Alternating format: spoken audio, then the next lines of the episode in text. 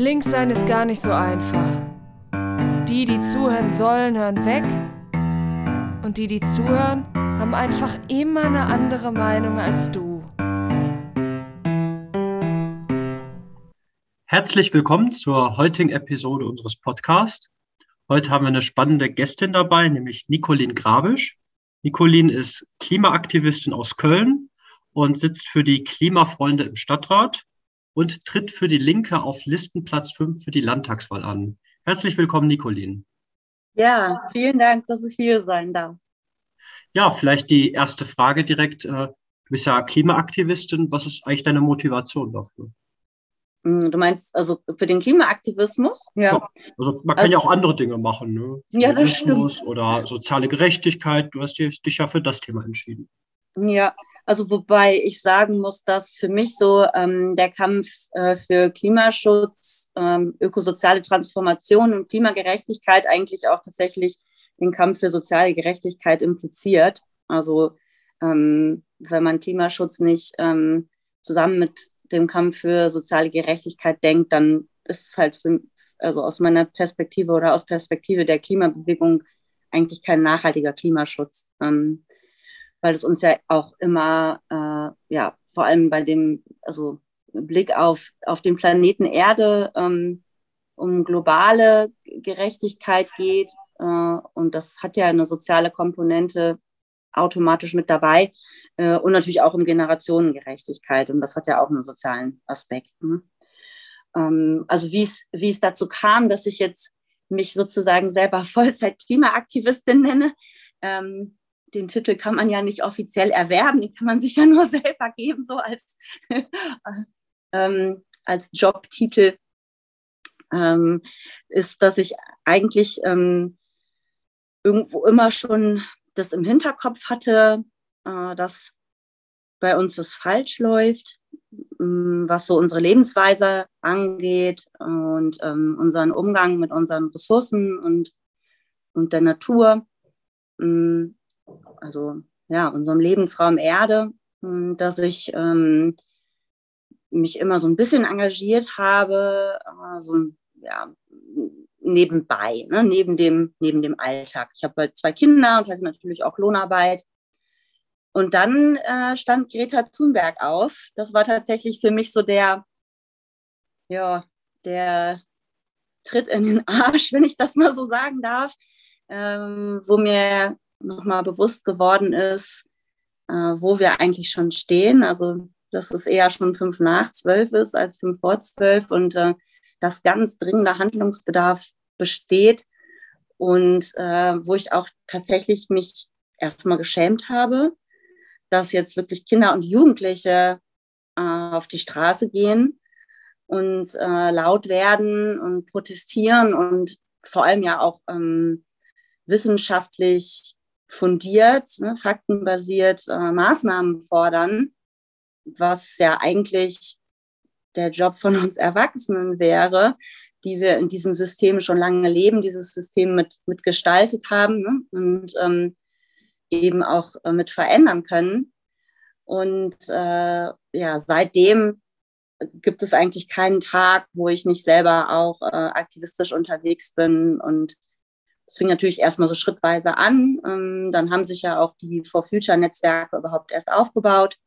Ähm, vor dreieinhalb Jahren fing das an und ich habe eben in Köln dann äh, das For Future Netzwerk und vor allem auch die Parents for Future und dann später Köln for Future mit aufgebaut und bin da jetzt seit ja, auch dreieinhalb Jahren als sogenannter Vernetzungsdeli unterwegs. Also, dass ich eben auch in ganz vielen anderen Gruppen irgendwie sage immer, ich habe so 50 kleine Zehen, ne, weil ich überall so mit, mit einem kleinen Zeh auch mit drin bin, weil es auch einfach super wichtig ist, dass wir ähm, ja so Synergieeffekte schaffen und äh, uns vernetzen und Kräfte bündeln, weil wir letzten Endes ja äh, alle für das Gleiche kämpfen, nämlich für eine lebenswerte Zukunft und das auch alles ja miteinander im Zusammenhang steht.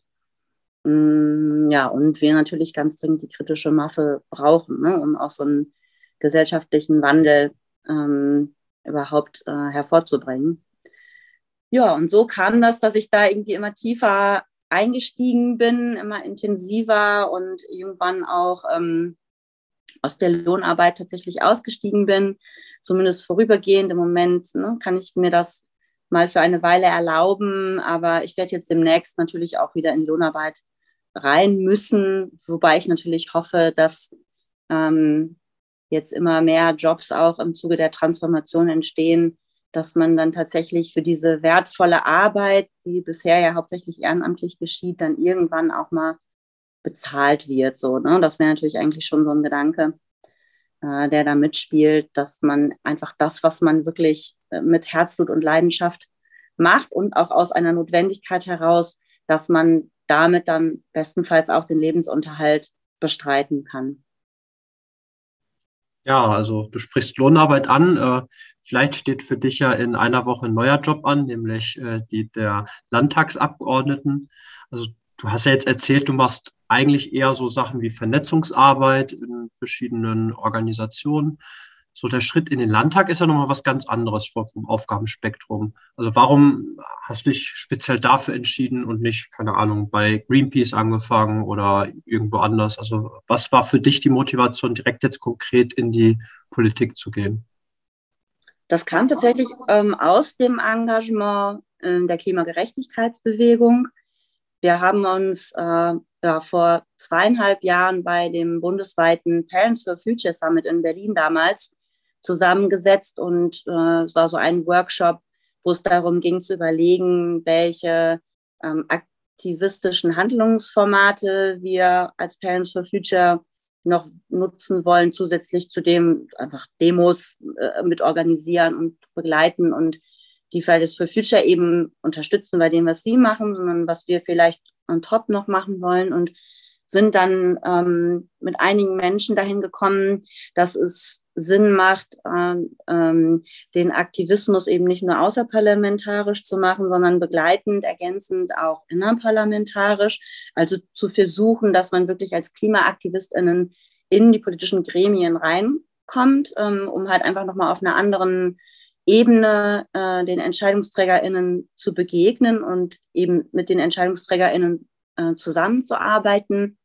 So kam es dann, dass ich äh, mit den Klimafreunden vor zwei Jahren ähm, äh, Wahlkampf schon auf kommunalpolitischer Ebene in Köln geführt habe. Und äh, da eben auch, ähm, das hatte sich so ergeben, ähm, als Spitzenkandidatin und auch OB-Kandidatin tatsächlich ins Rennen gegangen bin. Ich hatte halt schon so ein bisschen Erfahrung gesammelt ähm, durch, durch Demo-Reden, die ich gehalten habe zu verschiedenen Themen. Und ähm, ja, deswegen war da die Wahl äh, der Gruppe auf mich gefallen und ähm, habe dann, ähm, wir haben es tatsächlich ja geschafft. Also ich bin ähm, im Stadtrat jetzt äh, seit gut anderthalb Jahren und auch in mehreren Ausschüssen. Das heißt, ich mache halt diese politische Arbeit ähm, oder den Klimaaktivismus in den politischen Gremien mache ich jetzt schon eine Weile und habe da auf jeden Fall, ähm, es gibt ja, es gibt ja ganz viele äh, ähm, kommunalpolitische Gruppen, Vereine, äh, WählerInnengruppen äh, aus diesem Bündnis der äh, Klimalisten. Ähm, die Klimafreunde in Köln sind sozusagen die Kölner Klimaliste. Und äh, es sind dann aber auch ganz viele über die kommunalpolitische Arbeit zu dem Schluss gekommen, dass ähm, eben im Grunde genommen die klimarelevanten Entscheidungen auf allen politischen Handlungsebenen getroffen werden und dass es deswegen sinnvoll ist, sich auch auf allen politischen Ebenen ähm, einzumischen, ne? mitzumischen, wie auch immer, also einfach aufzutreten. Und ähm, so kam es, dass sich ja letztes Jahr auch die ähm, Bundespartei Klimaliste Deutschland gegründet hat und eben auch mehrere Landesverbände mittlerweile ähm, existieren, unter anderem der Landesverband NRW, ähm, weil wir gesagt haben, okay, wir wollen da eben auch präsent sein, gerade jetzt im Hinblick auch auf die diesjährigen Landtagswahlen. Und man kann eben auf Landesebene NRW und auch auf Bundesebene ja nicht als Wählerinnengruppe antreten. Das heißt, wir mussten äh, eine Partei gründen. So. Und ähm, ja, dann hatten wir ohne Aussicht auf Mandate wegen der 5-Prozent-Hürde haben wir entschieden mit der Klimaliste NRW, dass wir uns in den Wahlkampf stürzen äh, und eben ne, einfach so die, den Wahlkampf zum Klimawahlkampf machen und äh, die Gelegenheit nutzen, um da unsere die Fakten und Forderungen aus der Klimagerechtigkeitsbewegung eben, wie gesagt, auch auf dem Weg in die Politik zu tragen. Und ähm, ja, und dann hat sich die äh, Kooperation mit der linken NRW ergeben, sodass ich dort ähm, nach, ja, nach intensiven Überlegungen, recht kurzfristig, aber nicht weniger intensiv, der Klimaliste NRW, wir sind ja da basisdemokratisch auch aufgestellt, und äh, dann haben wir entschieden, jo, das machen wir. Ähm, und äh, bin da auf Listenplatz 5 gewählt worden. So kam das zustande. Und weil ich es eben tatsächlich, es muss jetzt nicht unbedingt in meiner Person sein, ne, das hat sich jetzt so ergeben, aber weil ich es ähm, tatsächlich wichtig finde, äh, dass, ja, dass eben auch äh, Klimaaktivisten, äh, auf Landesebene und Bundesebene und in dem Fall jetzt eben Landesebene NRW ähm, ja, mitmischen. Ja, das ist ja tatsächlich eine gewisse Sonderheit. Also du bist ja nicht Mitglied der Linken, äh, ja. trittst aber eben für die Linke auch auf der Landesliste an. Ähm, magst du vielleicht noch ein bisschen genauer beschreiben, wie es eigentlich zu dieser Kooperation kam? Also hat dich da einfach irgendwo angequatscht oder äh, war das ein bisschen länger geplant? War das spontan? Äh, erzähl doch mal ein bisschen. Ja, also es war tatsächlich relativ kurzfristig.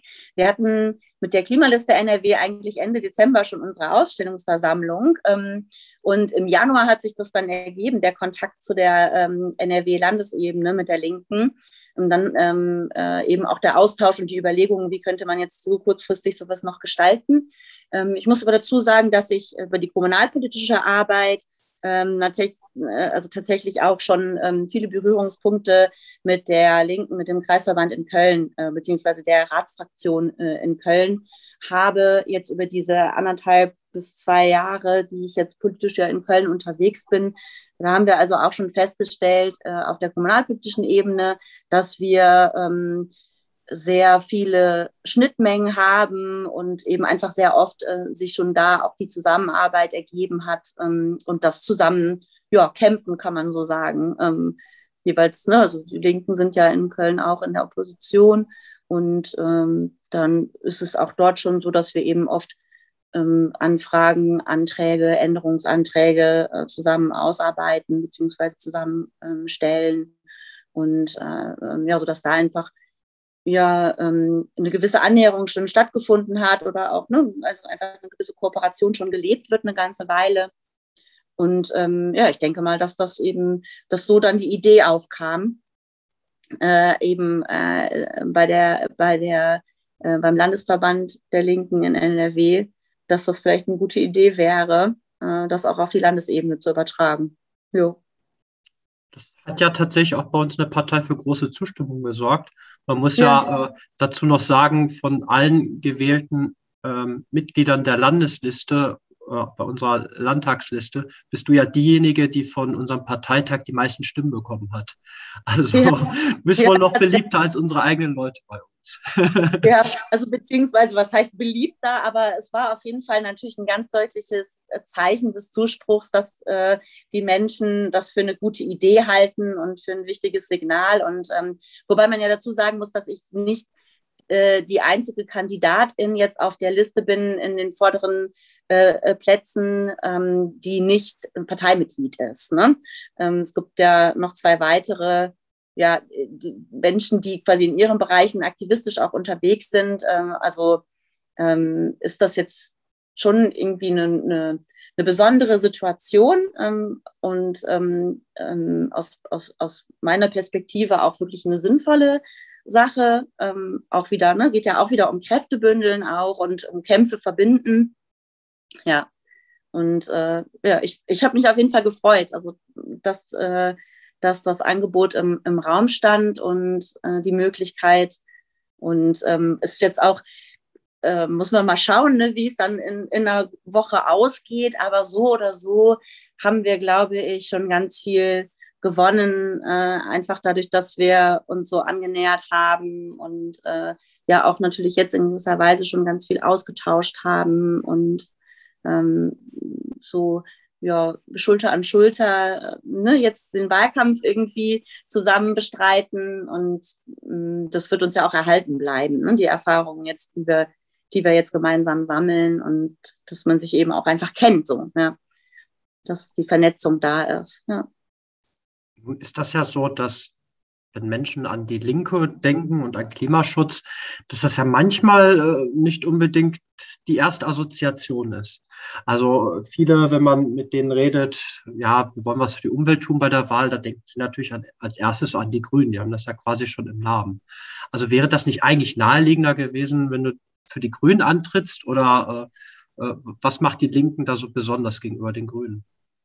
Ja, also ich kann ja mal ganz ehrlich sagen, es ist natürlich so, dass, ähm, dass ich und eben auch andere Menschen, die die Klimaliste gegründet haben, ne, also die, die entschieden haben, da eine neue ähm, sozusagen eigene Partei zu gründen, ähm, dass wir so die Forderungen der Klimagerechtigkeitsbewegung, vor allem natürlich der For Future Bewegung, weder bei den Grünen noch bei den Linken so richtig zu 100 Prozent ne, ähm, wiedergefunden haben. Sonst hätten wir ja gar nicht den, den Drang, irgendwie äh, die Notwendigkeit verspürt, eine eigene Partei zu gründen.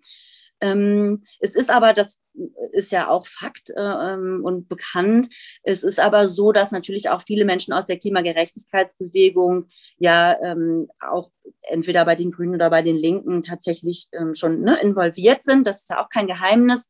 Wobei mh, vielleicht an der Stelle auch nochmal wichtig zu sagen ist, dass wir natürlich da auch immer sehr bedacht sind, diese Trennschärfe ähm, äh, zu berücksichtigen. Ne? Also wenn ich jetzt hier spreche, ähm, kann ich natürlich nicht als äh, Parents for Future Köln für die Ortsgruppe oder sowas sprechen, ne, als offizielle ähm, Sprecherin. Äh, das ist ganz klar, ähm, sodass ähm, wir als Klima, wenn wir in unserer Rolle als Klimaaktivistinnen unterwegs sind, natürlich umgekehrt auch nicht für die Parteien sprechen, für die wir uns vielleicht äh, politisch engagieren. Ähm, aber trotzdem ist es ja kein Geheimnis, ne? ähm, dass wir da jetzt auch nicht die Einzigen sind bei der Klimaliste, sondern dass es auch ganz viele gibt, die äh, bei den Grünen oder Linken involviert sind.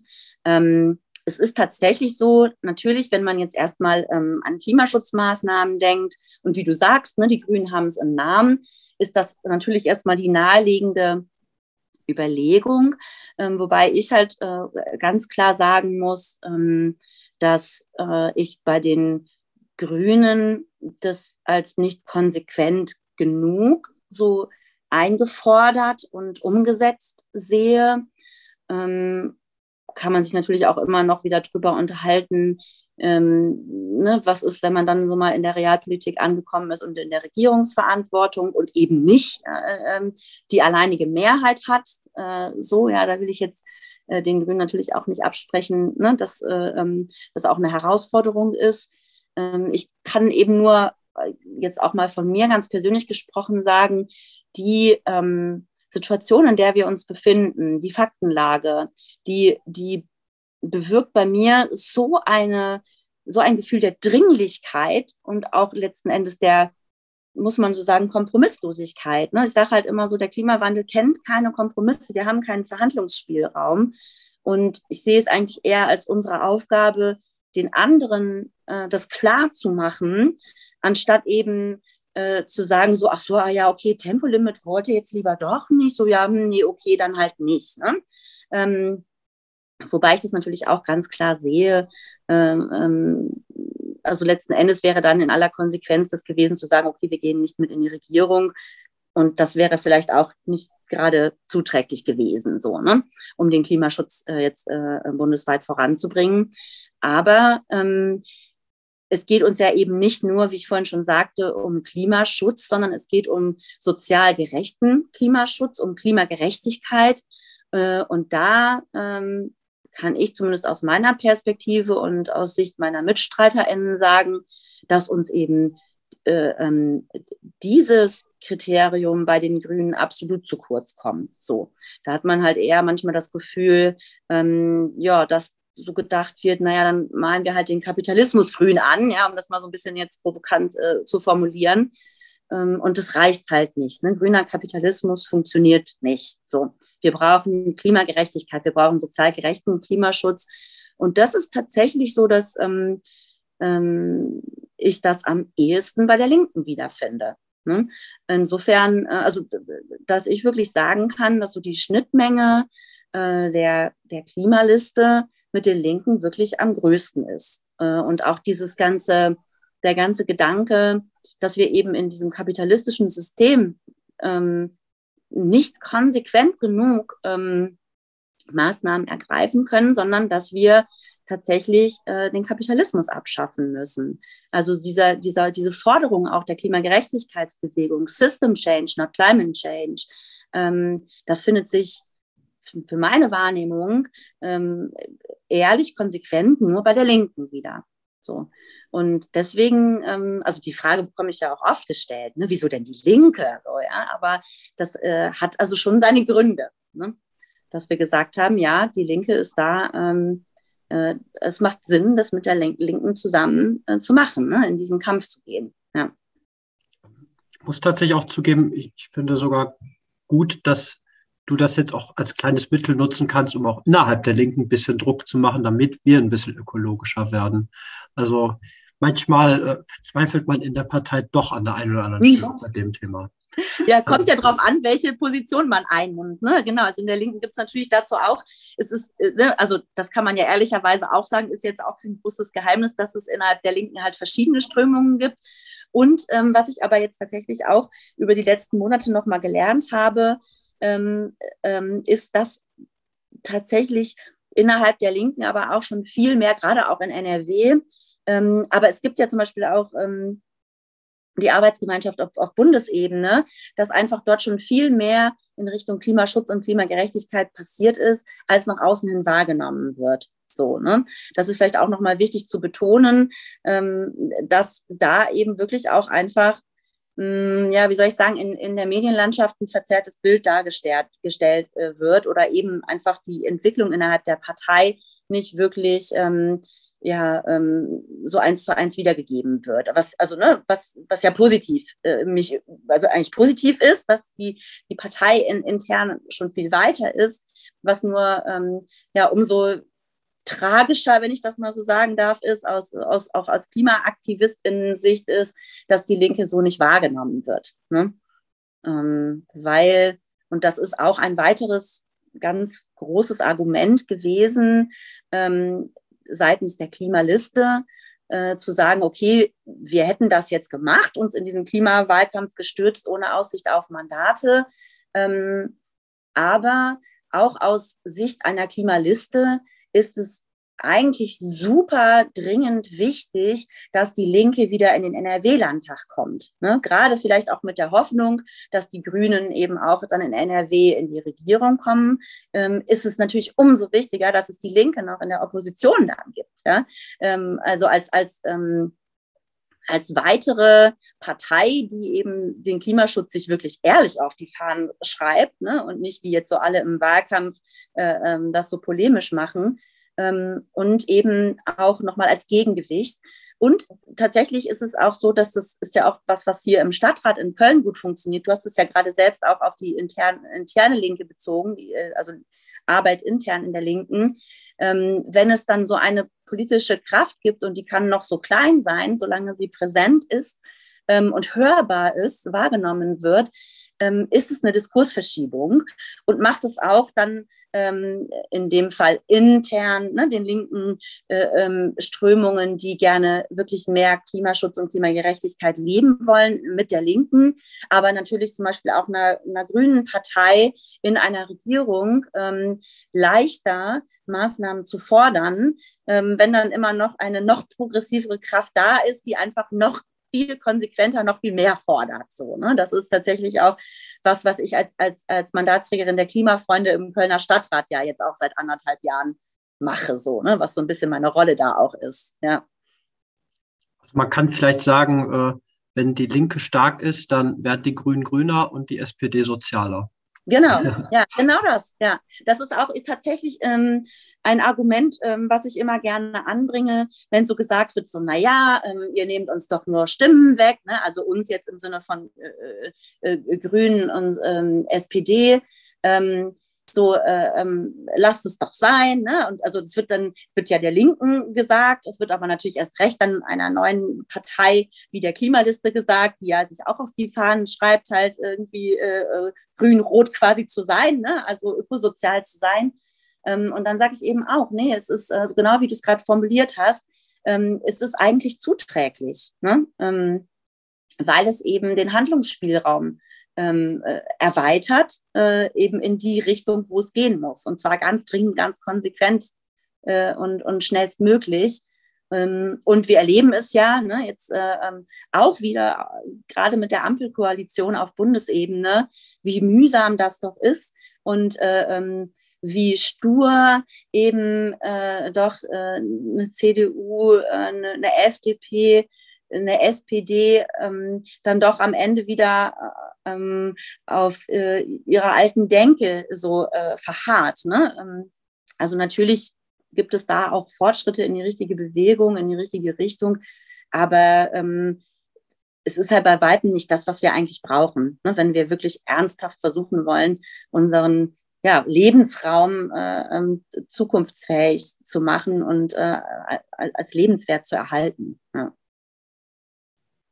Hast ja gerade schon kurz über die verschiedenen Strömungen in der Linken geredet. Und da gibt es auch aus Nordrhein-Westfalen gerade positive Nachrichten. Es hat sich, glaube ich, gestern nämlich die Landesarbeitsgemeinschaft für Klimagerechtigkeit in äh, NRW gegründet. Ja, äh, genau. Ja. Das ist, glaube ich, ein gutes Zeichen, dass es auch hier in Nordrhein-Westfalen bei dem Thema gut vorangeht. Ja. Ähm, aber andererseits muss man auch ehrlicherweise sagen, gibt es dann auch so Menschen wie zum Beispiel den Klaus Ernst, der äh, ja. durchaus auch viel in den Medien war, äh, mit eher weniger klimafreundlichen äh, Thesen und Positionen. Warst du erstmal sehr skeptisch von den Linken, wenn, wenn du dir solche Sachen dann angeguckt hast? Äh, hat sich die Skepsis mittlerweile eher gelegt oder bist du immer noch ein bisschen, äh, bisschen ja, äh, unüberzeugt oder wie siehst du das gerade? Hm, ja, das ist eine sehr berechtigte Frage. Und ähm, das, genau, ein Beispiel ist natürlich äh, äh, äh, Klaus Ernst. Ne, da, hab, da war ich eine von denen, die unter dem Hashtag Euer Ernst äh, ordentlich gepostet haben auf Social Media. Ähm, weil wir das, also das ist bei mir auf absolutes Unverständnis gestoßen, kann ich ja so ehrlich sagen. Ähm, so wie manche anderen ähm, äh, Äußerungen jetzt äh, ähm, oder auch Geschehnisse, ne, die ähm, jetzt in den letzten Monaten so an die Öffentlichkeit getreten sind, äh, auf Bundesebene oder auch in anderen Landesverbänden. Also ähm, ich würde, Stand heute, könnte ich nicht sagen, ob eine Klimaliste Deutschland sich jetzt, wenn nächstes Jahr Bundestagswahlen wären, ähm, und die Überlegung im Raum stünde, da äh, diese Art von Kooperation mit den Linken einzugehen, ob das dann passieren würde oder nicht. Ne? Aber das ist ja heute auch gar nicht die Frage. Es geht jetzt eben um, um NRW ne, und den Landtag NRW. Und ähm, es war natürlich schon, hm, sage ich mal, hat schon dazu beigetragen, dass man sich das etwas gründlicher überlegt hat, ähm, jetzt aus Klimalistensicht. Ähm, ob das äh, vernünftig ist und im Sinne der, äh, der Forderungen der Klimabewegung oder nicht. Ähm, wir hatten ja immerhin zwei Wochen Zeit, um uns halt auch in mehreren Online-Meetings mit Menschen zu unterhalten und äh, einfach mit der Linken ein Stück weit nochmal intensiver auseinanderzusetzen. Äh, und wir haben auch von Anfang an ganz klar kommuniziert, dass wir das nicht machen, äh, um so eine Art grünes Feigenblatt jetzt für die Linke im Wahlkampf zu sein, ne? sondern dass wir das nur machen, wenn wir wirklich den Eindruck haben, dass die linke NRW das ernst meint. So. Ähm, ja, und offensichtlich sind wir zu dem Eindruck gekommen, ne? weil sonst würden wir heute dieses Gespräch nicht führen und sonst würde ich jetzt nicht äh, auf der Liste äh, kandidieren. Ja. Insofern waren Zweifel und Bedenken da. Und ähm, wie ich eingangs schon sagte, wir haben das auch wirklich sehr intensiv und gründlich rauf und runter diskutiert ähm, in der Klimaliste, aber sind eben zu dem Ergebnis gekommen, ähm, dass wir darauf vertrauen können, dass die linke NRW das ernst meint und auch, ähm, wenn es dazu kommen sollte, dass wir gemeinsam in den Landtag einziehen, dass das dann eben auch entsprechend äh, gelebt wird. Ja, äh, vielleicht ein kleiner Hinweis nochmal für unsere ZuhörerInnen, äh, was das Thema äh, Diskussion über äh, Klimathemen in der Linken angeht. Wir hatten hier im Herner Podcast auch schon den Bernd Rixinger mal zu Gast. Der hat vor zwei Jahren nämlich ein Buch verfasst als Plädoyer für ein New Green Deal. Und da kann ich allen ZuhörerInnen, die es noch nicht getan haben, nur empfehlen, auch da mal reinzuhören. Gut. Ähm, ja, du hast ja schon erwähnt, dass du quasi eine gewisse Sonderrolle hast als Nichtparteimitglied genauso wie beispielsweise auch äh, aus Köln der Kalle Gehrig, mit dem wir in Herne übrigens gestern schon eine Veranstaltung gemacht haben, äh, der ja auch ein Aktivist ist, eben aus dem Bereich äh, des Wohns und der Miete. Ähm, glaubst du, braucht es mehr QuereinsteigerInnen wie dich oder den Kalle in der Politik? Sind vielleicht klassische Parteien ein bisschen zu starr geworden, um die Herausforderungen der Zukunft zu lösen? Oder braucht es da eine gewisse Mischung? Oder wie siehst du das? Ja, safe. Ähm, also sonst äh, wäre ich ja, da hatten wir ja auch schon drüber gesprochen, sonst hätte ich ja auch irgendwie äh, zu den Grünen äh, gehen können und versuchen können, mich da sozusagen hochzuarbeiten. Ähm, äh, und äh, da irgendwie Einfluss zu nehmen äh, oder ne, also sonst könnte man ja also hat, so sagen wir so es hat ja einen Grund dass wir auch eine neue Partei gegründet haben ähm, letztes Jahr und ähm, ich ich glaube dass das wirklich mm, nicht nur in der jetzigen Situation der Linken, sondern auch grundsätzlich eine sehr gute Entscheidung war ähm, und, und ist, ne? also hoffentlich auch für die Zukunft äh, ein, ein praktizierbares Modell sein könnte, ähm, weil, und das sage ich natürlich aus meiner Perspektive, dass ich nun mal als Klimaaktivistin in die Politik gegangen bin, weil das natürlich genau das mitbringt, ähm, was ja eigentlich Politik ähm, oder PolitikerInnen als VolksvertreterInnen ausmachen sollte. Ne? Die Stimme des Volkes in die politischen Gremien reinzutragen. Und das ist auch das, was wir hier zum Beispiel mit der WählerInnengruppe Klimafreunde machen. Wir sagen halt, also wir sind eine bunte Mischung aus ähm, AktivistInnen aus verschiedenen ähm, äh, Gruppen, ähm, NGOs, äh, Bürgerinitiativen in Köln. Und letzten Endes ist, ist die Mischung jetzt äh, der Klimaliste in NRW ähnlich. Ne? Ähm, und ähm, die, bei der Linken ist es ja auch so. Da sind ja auch ganz viele Menschen, die eben so ehrenamtlich oder auch in der Lohnarbeit, ne, also sozial ähm, irgendwie engagiert sind ähm, oder irgendwo aktivistisch involviert sind. Also letzten Endes ist das für die Linke ja auch nichts Neues.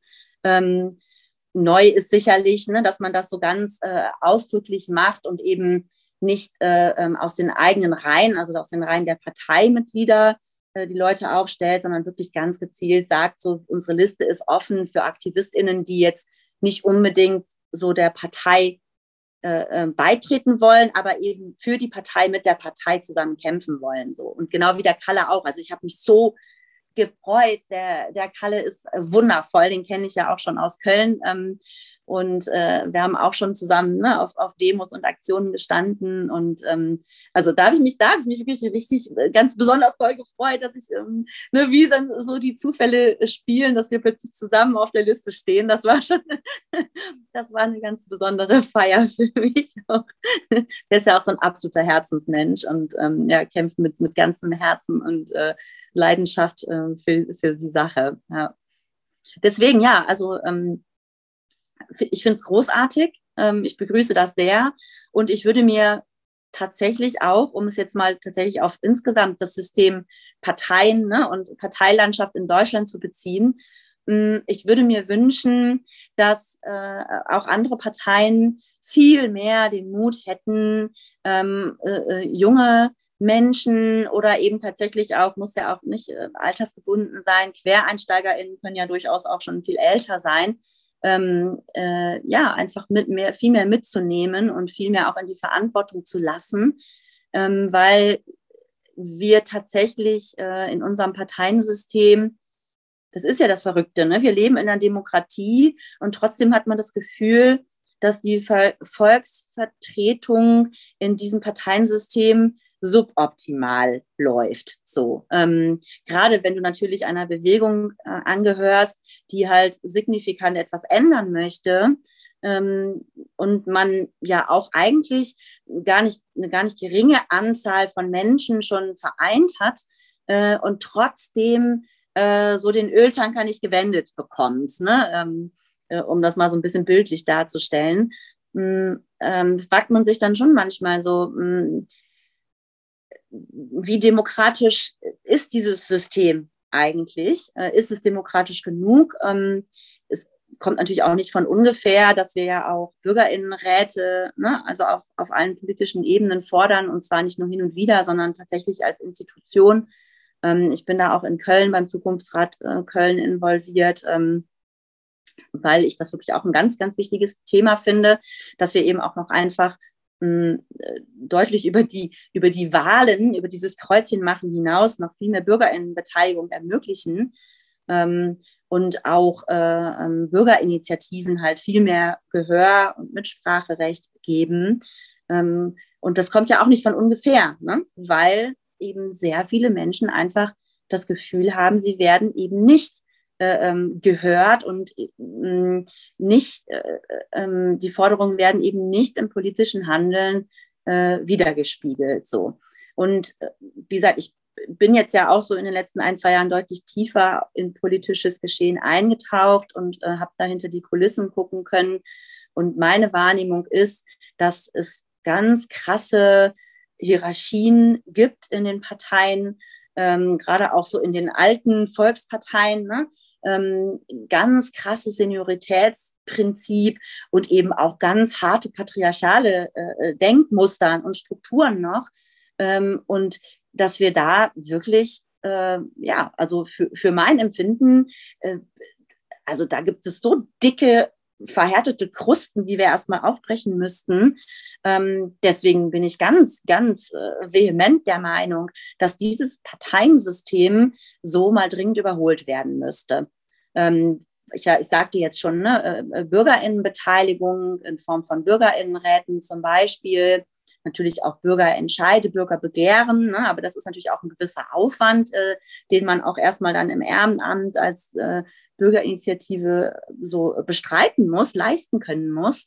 Ähm, was natürlich, was ich gerne noch als Aspekt ergänzen würde, ist das Wahlrecht. Ne? Dass man da natürlich auch sagen kann, ähm, okay, von der demografischen Entwicklung her ähm, ähm, ist es natürlich auch eigentlich ein Unding, dass halt wahnsinnig viele Menschen ähm, die gar nicht mehr so lange auf diesem Planeten leben, darüber entscheiden, wie die Zukunft dieses Planeten und unseres Lebensraumes aussehen wird, wohingegen halt gerade die Menschen, die, ähm, die noch sehr lange auf diesem Planeten leben werden oder zumindest leben wollen, gar kein Mitspracherecht haben, also gar kein Wahlrecht haben. Ähm, und deswegen ist es sehr gut, wenn das Wahlrecht jetzt auf 16 äh, runtergesetzt wird. Ich bin aber eigentlich sogar eher dafür, dass es auf 14 Jahre herabgesetzt wird, weil ich der Meinung bin, dass gerade wenn man eben auch ähm, jetzt in, im Sinne der politischen Bildung nochmal deutlich eine Schippe drauflegt, ähm, dass äh, ich erlebe das jetzt bei den Fridays for Future und auch bei anderen äh, jungen Menschen, mit denen ich ins Gespräch komme, ähm, die, diese jungen Menschen, die sind absolut in der Lage, sich äh, fundiert und umfassend äh, eine Meinung, eine politische Meinung zu bilden und diese auch zu äußern äh, und zu argumentieren. Äh, und ich sehe absolut nicht, warum diese Menschen nicht äh, schon eher als mit 18 Jahren das Recht haben sollten, ne, darüber zu entscheiden, wie ihr Lebensraum sich äh, gestaltet. So. Ne? Ja, äh, auch in Herne muss ich sagen, absolut die Erfahrung gemacht, die Leute, die bei FFF hier dabei sind, auch die unter 18-Jährigen, also Bombe. Also ich muss ja. aber auch zugeben, ich mit irgendwie 16, 17 war da noch nicht so reflektiert im Leben. Ja, ähm, ja ich habe auch den größten Respekt, wirklich. Also hab, ich habe auch hier von den Fridays und Students for Future Köln äh, wahnsinnig viel gelernt. Ja. Und lerne noch. Vielleicht, wo du es gerade schon angesprochen hast, noch eine kleine Hörempfehlung für unsere ZuhörerInnen. Wir haben auch schon eine Podcast-Folge zu Bürgerinnenräten gemacht. Also auch da gerne mal reinhören, ist sehr spannend geworden und auch ein sehr cooler Einblick in das Thema. Ja, ähm, und vielleicht nochmal eine Anmerkung. Ähm, du hast ja gesagt, dass du es gut fändest, wenn Parteien durchlässiger werden. Und wir als Link haben da tatsächlich sogar schon gute Erfahrungen mitgemacht weil seit 2017 sitzt für die Linke Anke Domscheit-Berg im Bundestag. Und die ist auch erstmal als Nichtparteimitglied angetreten für die Linke und ist mittlerweile, würde ich sagen, eine der profiliertesten Netz- und Digitalisierungspolitikerinnen in Deutschland. Also da muss man einfach sagen, je offener wir sind für Input von außen, desto besser werden wir auch inhaltlich. Ja, wo ich schon erwähne, Inhalt. Steigen wir mal ein in das Thema Klima. Ähm, also ein großes Narrativ der Linken ist natürlich immer, oder du hast auch schon gerade gesagt, ähm, dass die Grünen manchmal so einen grünen angestrichenen Kapitalismus wollen.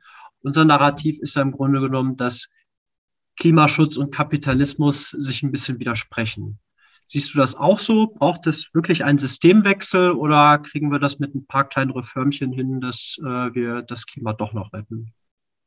Also ich würde mal äh, sagen, nicht nur ein bisschen widersprechen, äh, sondern eklatant widersprechen. Ich komme ja tatsächlich, ich bin studierte Volkswirtin und habe viele Jahre ähm, in der Wirtschaft und in der Finanzwelt gearbeitet, habe also für Investmentbanken äh, makroökonomische Analysen gemacht, habe bei einer Ratingagentur Länderratings, also Länderrisikoanalysen gemacht und dann noch viele Jahre bei einer Entwicklungsbank in der Entwicklungsfinanzierung, also Projektmanagement gearbeitet. Das heißt, ich komme tatsächlich aus dem kapitalistischen System. ich habe mich eine Weile dafür geschämt äh, am Anfang äh, meines Klimaaktivismus, bis mir dann bewusst geworden ist, dass es eigentlich von riesengroßem Vorteil ist, dass ich dieses System halt so in- und auswendig kenne äh, und eben auch wirklich ähm, ja, auf, auf Basis eigener Erfahrung äh, dieses System äh, ja, fundiert kritisieren kann. Ne? Also wirklich ja miterlebt habe, ähm, was eben dort schief läuft. Ähm, und äh, deswegen wirklich auch voll inbrünstiger Überzeugung sage, äh, dass es keinen grünen Kapitalismus gibt. Das funktioniert einfach nicht. Wenn wir wirklich ehrlich äh, nicht nur Klimaschutz, sondern Klimagerechtigkeit wollen, also wirklich ehrlich die ökosoziale Transformation, dann müssen wir aus dem Kapitalismus raus ähm, dann, dann müssen wir viel mehr in Richtung Gemeinwohlorientierung gehen. Also wir brauchen ein ganz anderes Wertesystem. Ne? Also die, der, der, äh, ein, einen gesamtgesellschaftlichen Wertewandel. Ähm, das, das spiegelt sich ja auch an ganz vielen ähm, äh, sozialen Knackpunkten wieder. Ne? Also das Stichwort Pflegearbeit äh, zum Beispiel. Ähm, eigentlich haben wir es in der, in der Pandemie ja gesehen. Ja? Wir haben wochenlang um 9 Uhr vom Balkon, Balkon geklatscht äh, und waren alle der Meinung, so hier, das sind, ist die systemrelevante Arbeit, die verdient viel mehr Wertschätzung und eigentlich auch viel mehr monetäre Wertschätzung. Es ist ein Trauerspiel, dass dem halt äh, nicht wirklich was gefolgt ist und sich nicht wirklich was geändert hat, ist zumindest meine Wahrnehmung. Ne? Also leider hat die Gesellschaft das auch gefühlt ganz schnell wieder vergessen und die Politik erst recht, also die, die äh, EntscheidungsträgerInnen in der Regierung erst recht. Ähm, aber eigentlich waren wir an dem Punkt schon, ne, dass wir das ganz deutlich gespürt haben. Und das bezieht sich natürlich jetzt auch nicht nur auf, ähm, auf Pflegekräfte, Wobei das natürlich gerade auch wieder aktuell ist, ne, mit, den, mit, den, mit dem Streik gerade in NRW und auch der Initiative, die es da gerade gibt. Ähm, äh, ja, ist es, ist es so offensichtlich, ne, dass wir da ähm, ähm, ja, diesen Wertewandel brauchen. Äh, und eben, also die Kapitalismuskritik ist ja eben, dass, äh, dass das wirtschaftliche Streben und irgendwo auch das gesellschaftliche Streben äh, und der Konsum ist, ist so alles nur äh, ähm, profit- und wachstumsorientiert und so prestigeorientiert. Äh, ähm, also wir haben irgendwie ein total krankes Wertesystem. Das wird uns natürlich aber auch schon von klein an irgendwie in den Kopf getrichtert. Ne? Also kleine Kinder denken so nicht, aber kriegen das ja, ne, ich sag nur in Fernsehwerbung und ähm, also komplett in der Gesellschaft und auch in unserem Bildungssystem kriegen wir so eine Leistungsorientierung und so ein Profitstreben äh, Wachstumsdenken, äh, ja, und auch diesen Konsumwahn irgendwie äh, so äh, eingetrichtert. Ähm, äh, und das ist für uns so die Norm, das ist normal. Ne? Also mir wird immer gesagt, ich bin nicht normal, wo ich so denke, ja, Moment mal, das kommt doch drauf an, wie definiert man normal? Also ich glaube, dass, dass, dass meine Denkweise und mein Wertesystem sehr normal im Sinne von sehr gesund menschlich äh, ist, ja, menschenwürdig ist und dass eher das, was wir in unserer Gesellschaft irgendwie äh, als normativ leben, äh, nicht normal sein sollte eigentlich, ne? also völlig unmenschlich eigentlich ist. Ähm, man muss sich ja nur mal bewusst machen, in was für einem so Hamsterrad, in was für einem alltäglichen Stress wir irgendwie äh, äh, so alle rennen, ähm, in, in, bei dem Versuch, irgendwie in unserer Lohnarbeit genug Geld zu verdienen, um unseren Lebensstil irgendwie aufrechtzuerhalten, den wir gefühlt halt, ne, also als normal betrachten, als erstrebenswert. Und ich kann nur jedem empfehlen, ich bin ja, ich bin komplett in dieser Systemdenke groß geworden. Ne? Absolut. Ich bin genau in diesem Hamsterrad viele Jahre gelaufen. Und ähm, übrigens auch Stichwort Verzichtangst, ne? diese Verlustangst, dieses, oh nein, jetzt wollen wir uns was wegnehmen. Ich kann nur jedem Menschen empfehlen, mal diesen Schritt zu machen. Der kostet sehr viel Mut.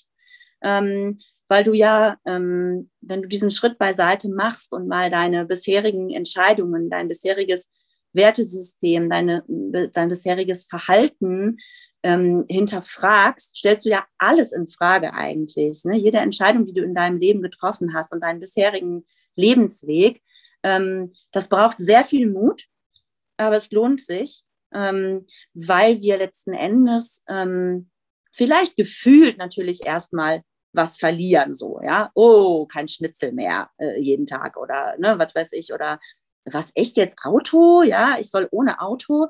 Ähm, und äh, auch diese ganzen Konsumgüter eben, ne? dieses so, ja, aber ich will doch irgendwie dazugehören. Ich will doch ja, keine Ahnung, sonst wohin fliegen im Urlaub und dann mit meinen Urlaubsfotos irgendwie äh, angeben, ne? also äh, mit meinem großen Haus, mit meinem großen SUV und so weiter.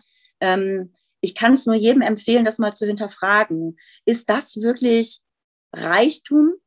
Ist das das, was mich wirklich glücklich macht? Ist das das, was ich wirklich zum Leben brauche? Ist es so schlimm, wenn ich auf diese Dinge ein Stück weit verzichte? Fehlt mir da wirklich was?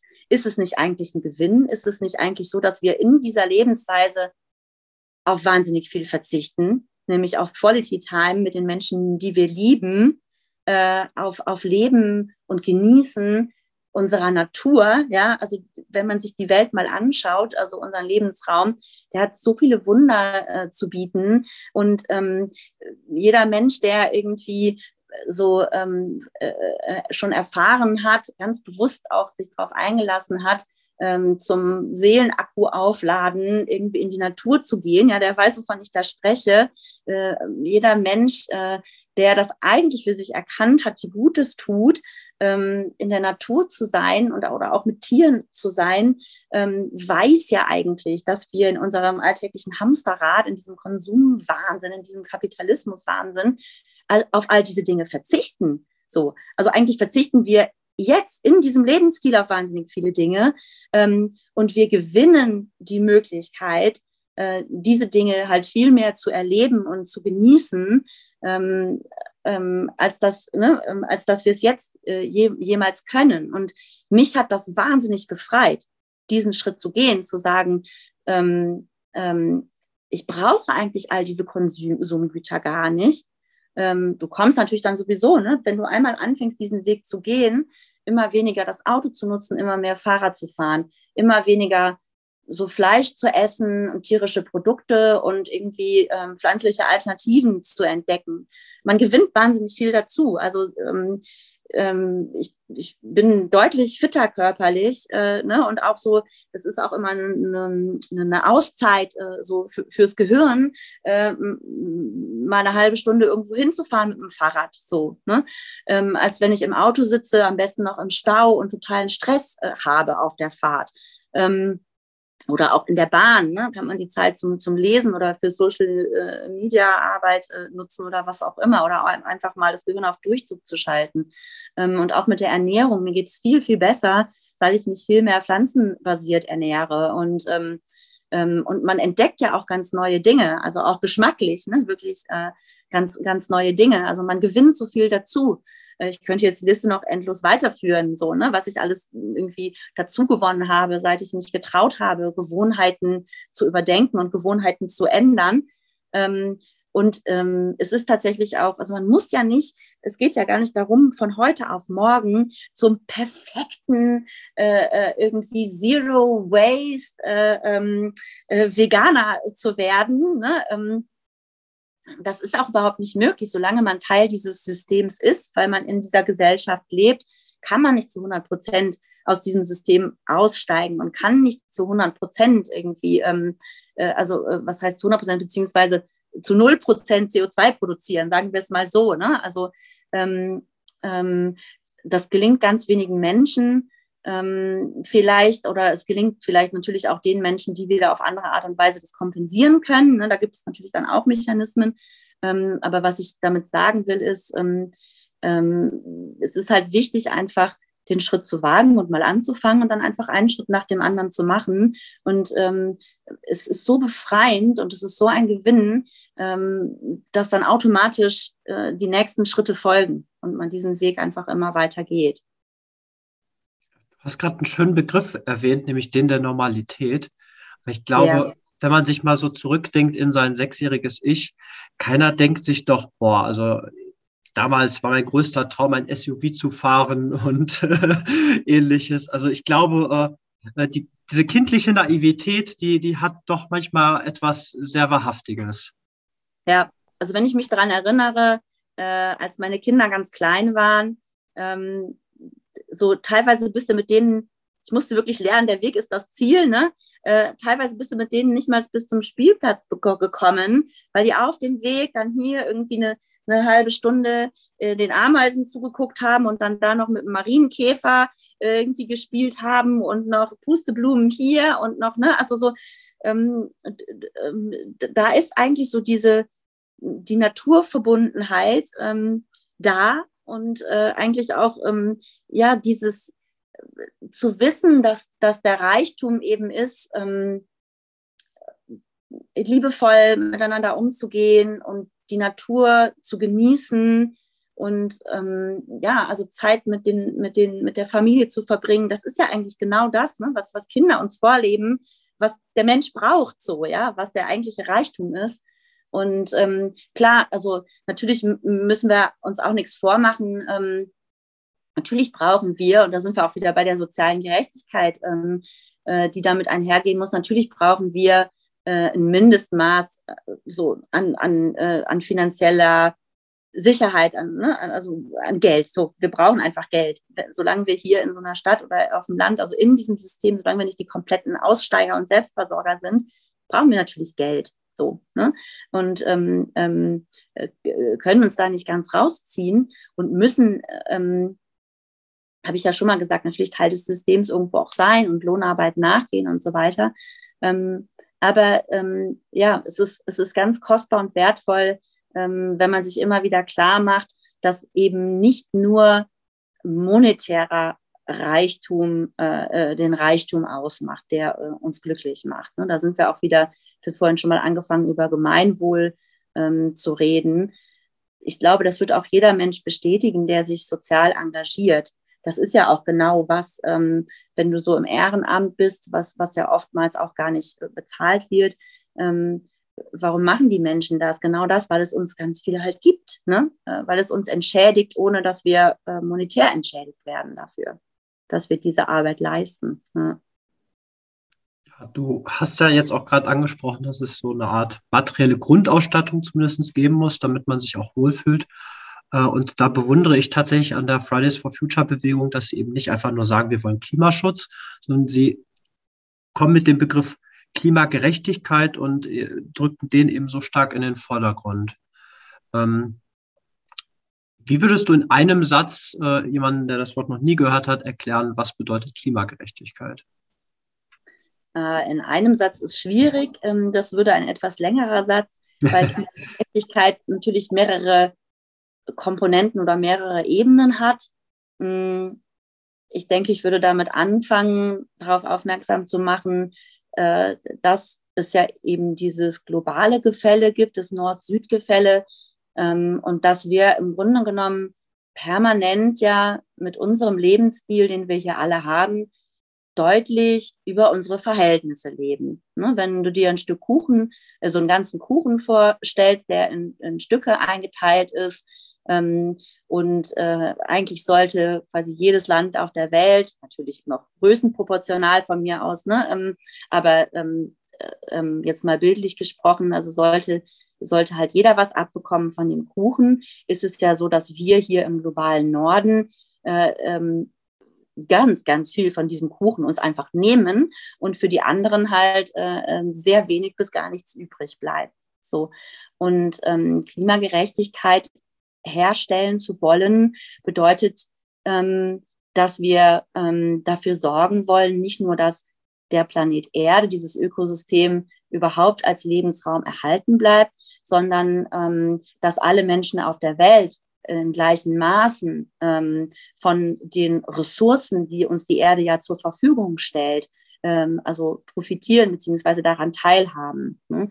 Dass, ähm, dass es also nicht äh, so sein kann, dass ähm, die oberen 10.000 ist ja so ein Begriff, ne? also dass halt ganz wenige Menschen auf der Welt irgendwie sich immer mehr bereichern ähm, und keine Ahnung, was sie auch mit ihren Milliarden und Milliarden an Euro oder Dollar oder was auch immer überhaupt machen wollen. Ähm, ähm, und auf der anderen Seite der Welt verhungern jeden Tag Menschen. So ähm, zum Beispiel auch jetzt wieder die, über die Ernährung äh, äh, gedacht, ne? dass wir über den Fleischkonsum, den wir für so selbstverständlich ähm, halten, ähm, wenn man sich mal bewusst macht, wie viel ein Kilo Fleisch, wie viel das eigentlich an, an pflanzlichen Input braucht und wie viele Menschen man damit tagtäglich ernähren könnte, ähm, es ist ja erwiesen, dass wir mit den natürlichen Ressourcen, die uns der Planet Erde zur Verfügung stellt,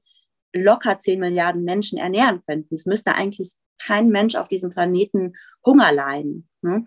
Und das ist im Grunde genommen der Gedanke von Klimagerechtigkeit, ähm, dass alle Menschen auf der Welt gleich teilhaben. Und äh, bezogen auf äh, Deutschland, ähm, also auch in Deutschland, auch in NRW, auch in, in, ne, in, in Kommunen wie so einer Großstadt Köln gibt es soziale Ungleichheiten.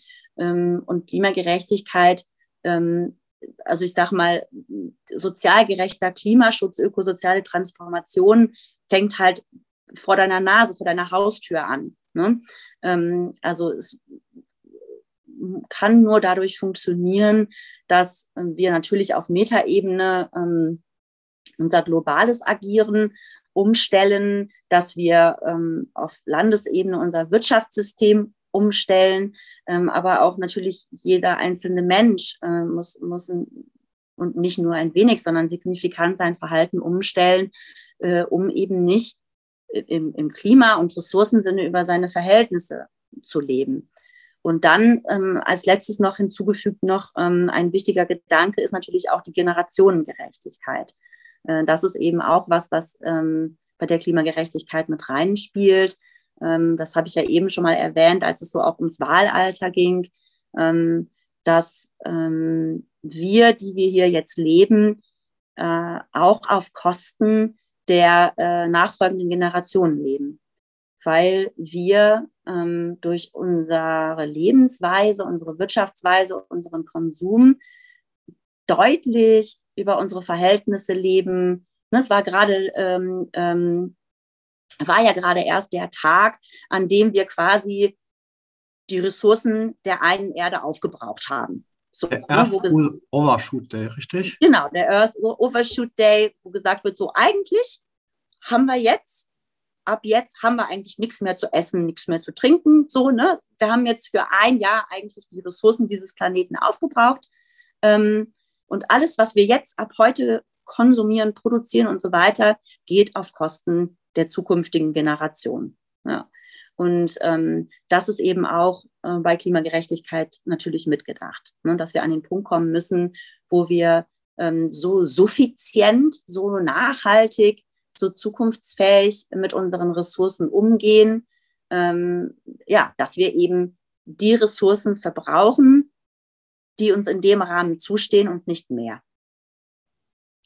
So, das, du merkst, das war deutlich mehr als ein Satz oder ein sehr langer Satz, wenn man sich die Satzzeichen wegdenkt. Ja, das zeigt ja auch, wie, wie komplex eben das Thema ist und wie ja. facettenreich es vor allem auch ist. Also ja. ich würde da noch ein weiteres Beispiel gerne nennen wollen, äh, wenn man sich das einfach mal innerhalb unserer Gesellschaft anguckt und nicht im globalen Rahmen, dann muss man ja auch sehen, dass ökonomisch Benachteiligte jetzt nicht den dicken SUV fahren, Äh, aber stattdessen wohnen sie dann sehr häufig beispielsweise in einer Dachbodenwohnung, wo sie dann eben in Hitzephasen äh, besonders stark zu leiden haben und das dann hier eben sogar auch auf die Gesundheit einschlägt. Und äh, gerade solche Hitzeperioden, die schaden ja vor allem ältere Menschen, vorerkrankte Menschen, also gerade die, die bereits schwach sind. Das heißt, das ist eigentlich auch nochmal ein Hinweis darauf, dass Klimagerechtigkeit eben wirklich auch die einzelnen Individuen bedenken muss und die einzelnen Leben, Lebensumstände auch bedenken muss und auch sehen muss, äh, wo helfen wir wem und äh, äh, wer hat eigentlich welche Ansprüche auch. Ja. ja, ein weiteres Beispiel ist, äh, wenn du dir mal anguckst in Köln, wir haben ja hier das sogenannte Grünsystem, was damals von Konrad Adenauer ähm, äh, initiiert wurde und sogar in China nachgebaut wird, weil es so als Kühlungs- und Belüftungssystem einer so großen Stadt hervorragend funktioniert, ähm, wo aber jedes Jahr hier und da, ne, mal hier mal ein paar Bäume, da mal ein paar Meter Gras ähm, weggenommen werden.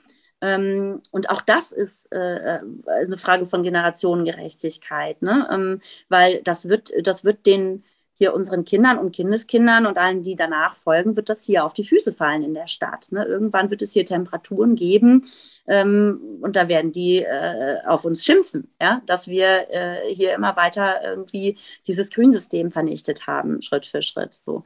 Äh, Im Gegenteil, wir müssen es eher ausbauen. Noch so ein schönes Beispiel ähm, ist äh, ganz akut auch das 9-Euro-Ticket, was jetzt kommt. Ne? Also zum einen äh, nur für drei Monate. Ne? Ähm, und zum anderen ist es ja so, äh, das 9-Euro-Ticket ist super. Ne? Das ist ein ganz toller Schritt. Aber es ist natürlich auch wieder nur ein kleiner Trippelschritt und eben absolut nicht konsequent genug, weil wer profitiert davon? Die Menschen, die ÖPNV-Anbindung haben. So, allein in NRW gibt es ganz viele Menschen in ländlichen Regionen, die überhaupt kein ÖPNV, ähm, äh, keine ÖPNV-Anbindung haben, entweder noch nie hatten oder eben nicht mehr haben, weil ganz viele Bahnstrecken und Busanbindungen einfach ähm, abgeschaltet wurden. So. Ähm, und die haben halt überhaupt nichts davon. Die sind eh, wie du sagst, schon benachteiligt und profitieren jetzt nicht mal äh, von so einer Maßnahme. So, ne? Das sind genau diese, diese Aspekte, die man eigentlich immer mitdenken muss, wenn man wirklich ähm, sozial gerechten äh, Klimaschutz und äh, letztendlich Klimagerechtigkeit äh, leben möchte, ne? erreichen möchte. Ja. Bezogen auf die Klimagerechtigkeit ist ja gerade die CO2-Bepreisung ein, sagen wir, sehr heikel diskutiertes Thema. Also wenn es äh, um Klimaschutz geht, äh, erkennt selbst die CDU manchmal, dass sie irgendwie was für die kleinen Leute angeblich tun will. Äh, aber auch in der Linken wird die CO2-Bepreisung sehr häufig kritisiert, äh, weil man eben auch sagt, äh, da wird zum Beispiel nicht unterschieden zwischen eben jenen, die, die es sich leisten können und jenen, die es eben nicht können. Ähm, glaubst du, dass CO2-Bepreisung erstmal per se klimagerecht sein kann? Und glaubst du, dass CO2-Bepreisung zumindest klimagerecht ausgestaltet werden kann und vor allem kann sie sozial gerecht ausgestaltet werden. Also was denkst du zu dem Thema? Ja, also eigentlich genau das, was du schon ansprichst. Ähm, ich denke, dass ähm, sicherlich es eklatant wichtig ist, dass wir ähm, Klimafolgekosten mit einpreisen. Ne? Ich denke, dass das eines unserer Hauptprobleme ist, dass bei den, äh, bei den Kosten oder bei den Preisen, die Dinge uns kosten, eben überhaupt nicht ähm, wiedergespiegelt ist, was das eigentlich an, an Umweltschäden, an CO2 ähm, und, und an Klimafolgen äh, uns als Gesellschaft, als Menschheit kostet. So. Du, du, bist ja aus dem Bereich der Wirtschaft ursprünglich. Das nennt man, glaube ich, bei euch Externalisierung, richtig? ja, genau. genau. ähm, und das ist sicherlich was, ähm, also insofern ist, es, ist der Gedanke absolut wichtig, äh, dass wir ähm, genau, dass wir diese Klimafolgekosten internalisieren müssen. So, ne? Ähm, das zeigt ja auch schon, ähm, also wir tun ja eher das Gegenteil. Ne? Wir subventionieren ja sogar noch äh, ähm, äh, äh, Sprit, wir subventionieren, äh, subventionieren noch ähm, fossile äh, Stromerzeugung, wir tun sogar das Gegenteil. Ne? Ähm, äh, mal abgesehen davon, dass wir diese Subventionen umgehend abstellen müssen, ähm, ähm müssen wir aber sogar noch weitergehen. Das heißt, dass CO2-Bepreisung ähm, ein sehr, sehr wichtiger, wertvoller Gedanke ist. Aber wie du es eben ja schon angesprochen hast, ist es nicht unbedingt ähm, sozial gerecht genug. Ne? Also wir, wir brauchen ähm, einhergehend, ähm, ergänzend auf jeden Fall einen Mechanismus, der dafür sorgt, äh, dass dann wiederum äh, eine Umverteilung stattfindet. Brauchen wir sowieso in ganz vielerlei Hinsicht, ne? also eine, eine soziale Umverteilung. Ähm, äh, aber auf jeden Fall auch im Hinblick ja, auf diese Internalis Internalisierung, sorry, schwieriges Wort, Internalisierung dieser Klimafolgekosten.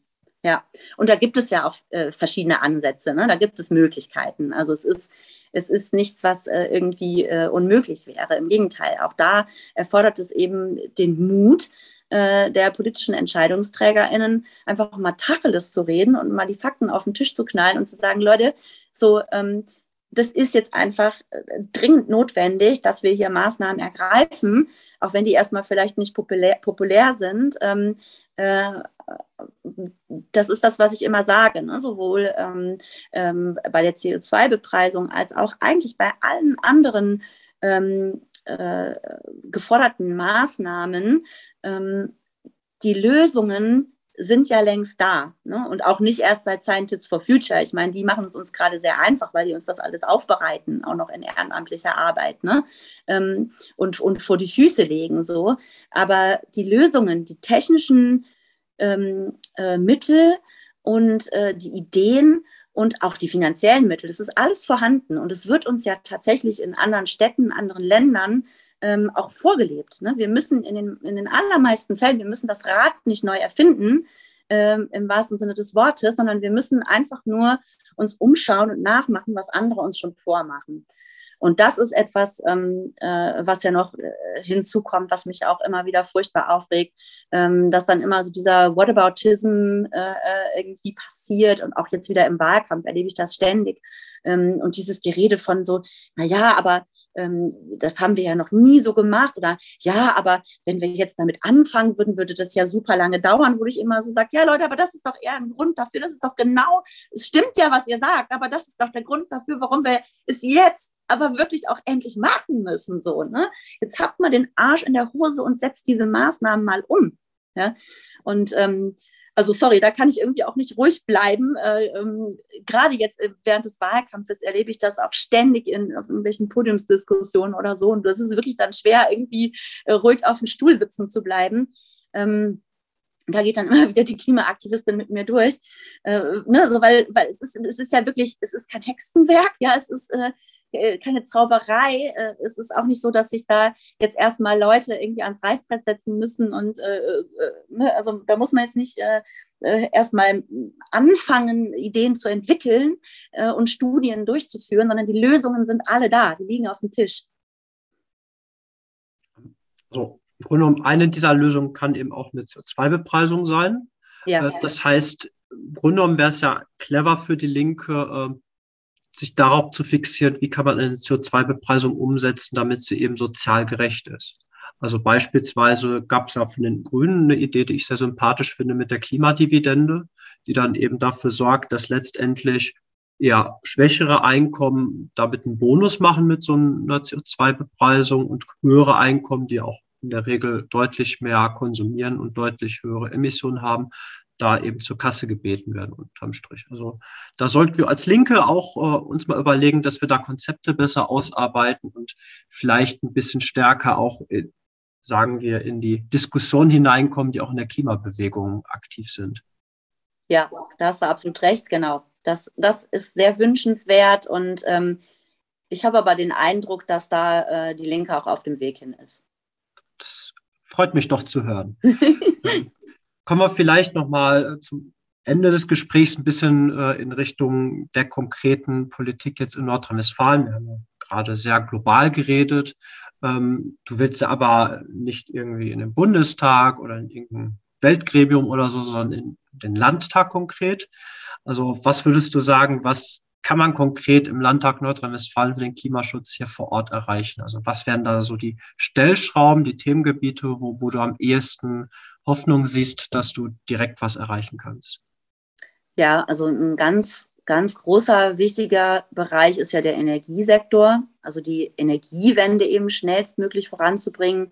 Und da äh, haben wir ja hier in NRW gleich mehrere Großbaustellen ne, mit, dem, mit dem riesengroßen äh, Kohleloch mal, ähm, mal angefangen. Das fand ich auch so beeindruckend. Alexander Gers war das ja, ne, der aus dem All das Foto gepostet hat, äh, wo, wo man tatsächlich äh, den Tagebau sehen konnte, ähm, als riesengroßen Fleck. Also das fand ich schon sehr, sehr beeindruckend, aber nicht im positiven Sinne so. Und klar, hier in Köln ne, bin ich natürlich auch äh, sehr eng an Lützerath und an den Dörfern dran. Und ähm, wir sind da auch oft unterwegs und ähm, ähm, kämpfen da mit den Lützi. Äh, Menschen zusammen. Also das ist sicherlich was, ähm, was mal, mal ähm, so ein großer Hebel ist, den wir äh, auf jeden Fall fordern und auch umsetzen wollen, ähm, dass äh, wir ähm, zum einen die Subventionen stoppen, die fossilen Subventionen und zum anderen die Bagger stoppen. Ähm, also es gibt tatsächlich ja Gutachten, äh, gerade jüngst im April ist vom DEW nochmal ein Gutachten rausgekommen, was bestätigt, was eigentlich vorher schon klar war, ähm, dass die Kohle unter den Dörfern nicht mehr gebraucht wird. So, die Notwendigkeit besteht nicht. Das heißt, dieses sogenannte Lex Laschet, ne, was der Laschet durchgedrückt hat, ähm, da steht einfach etwas drin, was faktisch nicht korrekt ist. So. Und das ist sicherlich was, ähm, wo ich ganz klar sage, da möchte ich, dass das Gesetz entsprechend geändert wird. Und nicht nur dieses Gesetz, ne, also auch sowas wie, dass das ähm, Oberlandesgericht in Münster bezüglich Lützerath neulich diese Entscheidung treffen musste. Ähm, das darf nicht passieren. So, da müssen Gesetze entsprechend geändert werden, weil Fakt ist, dass wir diese Kohle im Boden lassen können äh, und auch sollten. Ne? Mal übrigens ganz abgesehen davon, dass wir da sehr, sehr wertvolle äh, Ackerflächen vernichten. Ähm, das ist Wahnsinn, wenn man sich das mal bewusst macht. Ähm, und sowieso natürlich, dass wir den Lebensraum von Menschen vernichten. Ne? Stichwort Umsiedlung. Und ähm, die Menschen, die leiden da seit Jahren und Jahrzehnten. Und ähm, das ist so ein Psychoterror, das ist so eine Gewalt, die da ausgeübt wird auf die Menschen. Ähm, das ist in keinerlei Weise gerechtfertigt. Ähm, und da ähm, ist auch wirklich ein ganz großer Vorwurf an, an die Regierungen. Ne? Dass das irgendwie immer weiter betrieben wurde und da nicht längst ähm, die Energiewende eingeleitet wurde. Im Gegenteil, es wurden ja sogar Arbeitsplätze auch vernichtet äh, äh und, äh, und eben Industrien ähm, ja, verjagt, wenn man so sagen will, ne? also vernichtet. Wir hatten vor 20 Jahren, waren wir führend in äh, PV-Modulherstellung. Ne? Das muss man sich mal bewusst machen. Ähm, wir hatten da eine super gute Ausgangsposition eigentlich haben da Arbeitsplätze vernichtet, haben in der Windkraft ähm, sind Arbeitsplätze gar nicht erst entstanden. Also wir können da heute auch schon viel weiter sein. Ähm, und das sind sicherlich Sachen, ähm, ähm die wir dringend nachholen müssen. Ne, ich sagte es ja bereits, also so, ähm, das sind eigentlich ähm, Maßnahmen, die schon lange im Raum stehen und die auch einfach umsetzbar sind und die wir dringend umsetzen müssen. So, also da eher dann die Subventionen aus den Fossilen raus und in klar auch Forschung und Entwicklung, ähm, in die Ansiedlung von Industrien hier, ähm, ne, wenn es zum Beispiel auch ums Rheinische Revier geht ähm, und äh, eben ja, äh, PV und ähm, Windkraft, aber auch natürlich jetzt nicht nur Stromversorgung, sondern eben auch Wärmewende. Ähm, da ist wahnsinnig viel zu tun. Ähm, und das, sind, das ist sicherlich ein Bereich, ne, wo wir ähm, ansetzen würden und auch sofort ansetzen würden. Ähm, wir bei dem Bereich vielleicht noch ein bisschen bleiben? Ja, sehr gerne. nachhake. Ja. Ähm, also es gibt ja in Nordrhein-Westfalen durchaus sehr viele Gegenden, die äh, sehr stark geprägt sind von klimaschädlichen Industrien. Also du hast gerade schon die Braunkohlereviere erwähnt. Genau, aber Stahlindustrie. Stahlindustrie ne? in Essen, ja. Äh, da ist ja genau. ThyssenKrupp mit, mit seinem Sitz. Und ähm, ja. die, die, Frage ist ja durchaus ähm, berechtigt, äh, was machen wir mit den Regionen dann konkret? Also ähm, Stahlarbeiter, äh, wenn man dem jetzt irgendwie sagt, wir müssen irgendwie Energie sparen, wahrscheinlich auch nicht nur ähm, die Stahlproduktion auf Wasserstoff umstellen, sondern auch weniger produzieren, dass man eben auch äh, sagt, die Braunkohlereviere müssen geschlossen werden. Da geht es auch konkret um Existenzen und Arbeitsplätze und auch um äh, die Infrastruktur in ganzer Region. Also das ist ja auch wichtige Steuerquellen für solche Regionen. Ja. Daher vielleicht von mir die Frage, hast du da konkrete Ideen, wie, wie man solche Regionen umwandeln könnte? Könnte man jetzt beispielsweise sich überlegen, ja, bei Thyssen irgendwie ein Stahlwerk umzustellen, dass die jetzt anfangen, PV-Anlagen zu bauen oder dass die in die Windkraft gehen? Also hast du da ein paar konkrete Ideen, wie man das transformieren könnte? Oder was wären so die ersten Schritte, um vielleicht eine Transformation zu erwirken? Also es gibt ja sogar schon ein schönes Beispiel, habe ich jetzt neulich ähm, erfahren, ähm, wo ein Stahlunternehmen aus NRW, leider ist es kein, kein, kein heimisches, also kein, äh, kein deutsches Unternehmen, Windkraftunternehmen, sondern ein dänisches, aber trotzdem, ne, also Stichwort Selbstversorgung, also nicht, dass ich was gegen Dänen habe, aber ähm, dass sie da eine Kooperation eingegangen sind. Ähm, äh, ähm, das Stahlunternehmen bezieht den Ökostrom äh, vom dänischen Unternehmen und äh, produziert dafür äh, eben äh, mit dem Ökostrom dann die, ähm, die Rotorenblätter der Windräder. So, ne? Also ist, das ist ein wunderbares Beispiel, ähm, wie genau sowas funktionieren kann. Und ähm, Stichwort Arbeitsplätze, das ist ein ganz, ganz wichtiges Stichwort, weil damit wird natürlich auch immer gegen die Klimawende, jetzt auch nicht immer nur im Energiesektor, sondern in allen möglichen äh, Wirtschaftsbereichen und Sektoren ähm, argumentiert. Ähm, das Ding ist, und das hatte ich ja eben auch schon mal angeschnitten, und das gilt natürlich auch für, für alle möglichen anderen Bereiche, dass wir ganz viele neue Arbeitsplätze brauchen. Ne? Also SolateurInnen. Wir brauchen eine massive Ausbildungsoffensive und Umschulungsoffensive, ähm, wenn es zum Beispiel darum geht, äh, die die Flächen für PV zu nutzen. Ne? Also da haben wir gerade, das ist einer der großen Engpässe gerade, es sind nicht nur die Module, ähm, die jetzt gerade knapp werden, sondern es sind auch tatsächlich die EnergieberaterInnen und die Menschen, die dann äh, die Module aufs Dach bringen. Ne? Die, ähm, die SolateurInnen oder auch ähm, ne, ähm, Dachdecker, ElektrikerInnen und so weiter, die sich damit auskennen. Ähm, also es gibt ähm, da wirklich ganz viele hm, ja teilweise schon bestehende Berufe, aber auch vielleicht ganz neu entstehende Berufe oder Jobs, wo wir händeringend Personal brauchen. Ähm, und ähm, da gilt es eben, ähm, die Menschen natürlich aufzufangen, also entweder eben wirklich durch, äh, also durch soziale Sicherungssysteme aufzufangen oder eben indem man äh, eine Ausbildungs-, Umschulungs-, Fortbildungsoffensive in die Wege leitet, wo die Menschen eben auf Basis dessen, was sie können und wissen, ähm, ja, ähm, in, in neue Jobs umgeleitet werden, die wir halt dringend brauchen, aber eben in nachhaltige, zukunftsfähige Jobs. Ne? Ähm, was ich auch immer gerne noch ähm, bei diesem Gedanken ähm, oder bei diesem Argument, ja, dann gehen ja die ganzen Arbeitsplätze verloren, ähm, auch noch immer gerne hinzufüge, ist, dass wir das ja eigentlich äh, sowieso haben, das Thema äh, im Rahmen der Digitalisierung. Ne?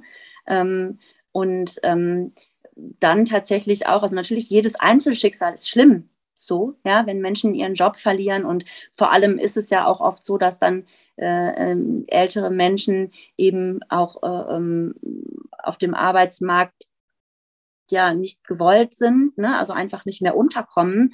Ähm, da müssen wir natürlich auch, wie gesagt, dafür sorgen, dass diese Menschen wirklich ehrlich sozial aufgefangen werden oder eben auch äh, ähm, uns als Gesellschaft bewusst machen, was diese Menschen für ein Humankapital ähm, bedeuten eigentlich für unsere Gesellschaft, ne, für Ressourcen sind. So, also ähm, äh, die, die, die bringen ja auch Dinge mit, die wir auch durchaus in unserer Gesellschaft noch absolut dringend brauchen und wertschätzen sollten.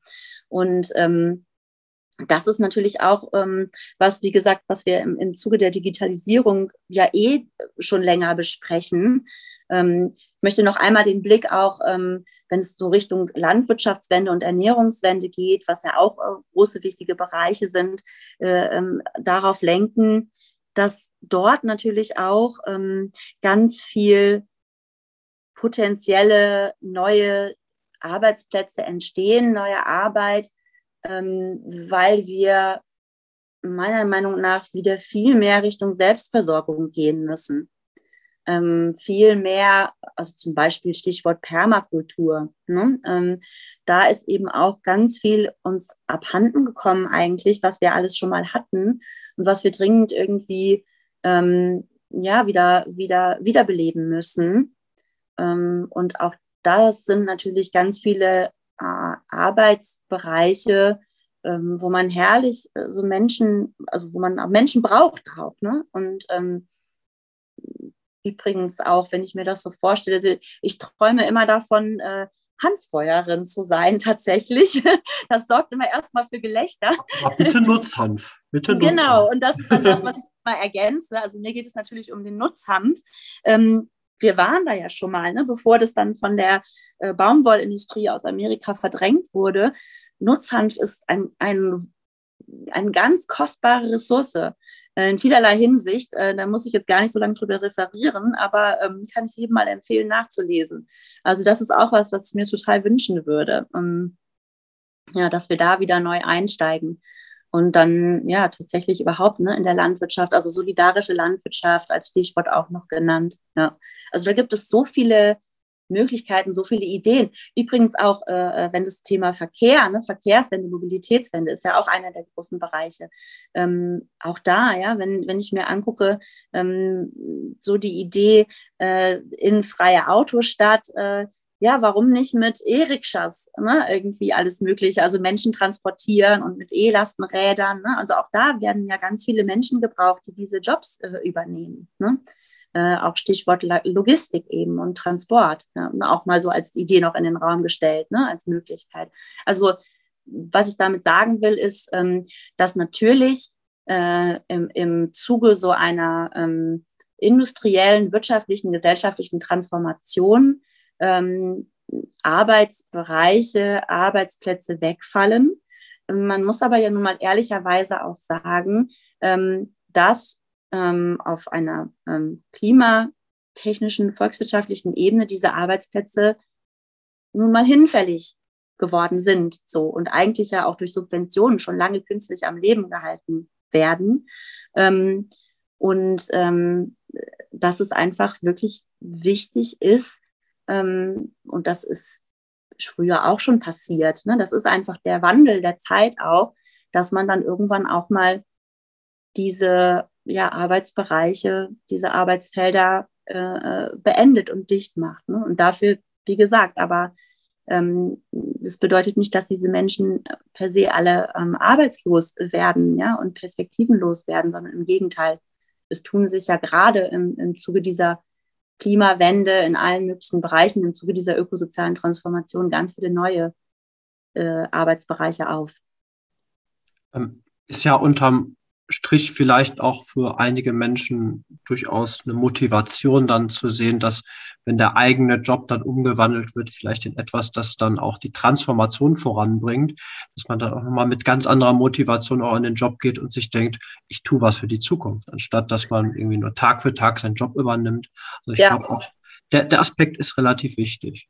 Ja, da hast du völlig recht. Und das ist aber eben auch was, ähm, was ja von der Politik überhaupt nicht kommuniziert wird. Ne? Also da könnte ja auch eine Politik, also PolitikerInnen könnten, das ist genau das, was ich meine, ne? könnten ganz anders an diese, an diese dringend nötige Transformation rangehen, könnten da ganz anders äh, drüber kommunizieren und ganz anders auch tatsächlich die Bevölkerung mitnehmen. Stattdessen wird ja eher das Gegenteil gemacht. Es wird ausgebremst, indem Angst geschürt wird. Ne? Und das macht mich richtig wütend kann ich durchaus nachvollziehen. Also ich glaube, das ist auch im Moment, muss man offen zugeben, eine der Stärke der Grünen, dass die, äh, glaube ich, ein bisschen positiver äh, kommunizieren als wir, die dann eher an der Seite stehen und ein bisschen uns darüber beschweren, was schlecht läuft, anstatt äh, Optionen aufzuweisen. Ähm, ich merke gerade, das ist bislang unsere längste Podcast-Folge. Es ist ultra spannend, mit dir zu reden. Ähm, Danke. Vielleicht noch ein letztes Thema, äh, bevor wir in den Abschluss gehen. Du hast ja schon die Mobilität erwähnt. Äh, was würdest du vielleicht so als kleine Vision in zehn Jahren und dann nochmal so in 20, 30 Jahren sagen, wie sieht die Mobilität der Zukunft aus?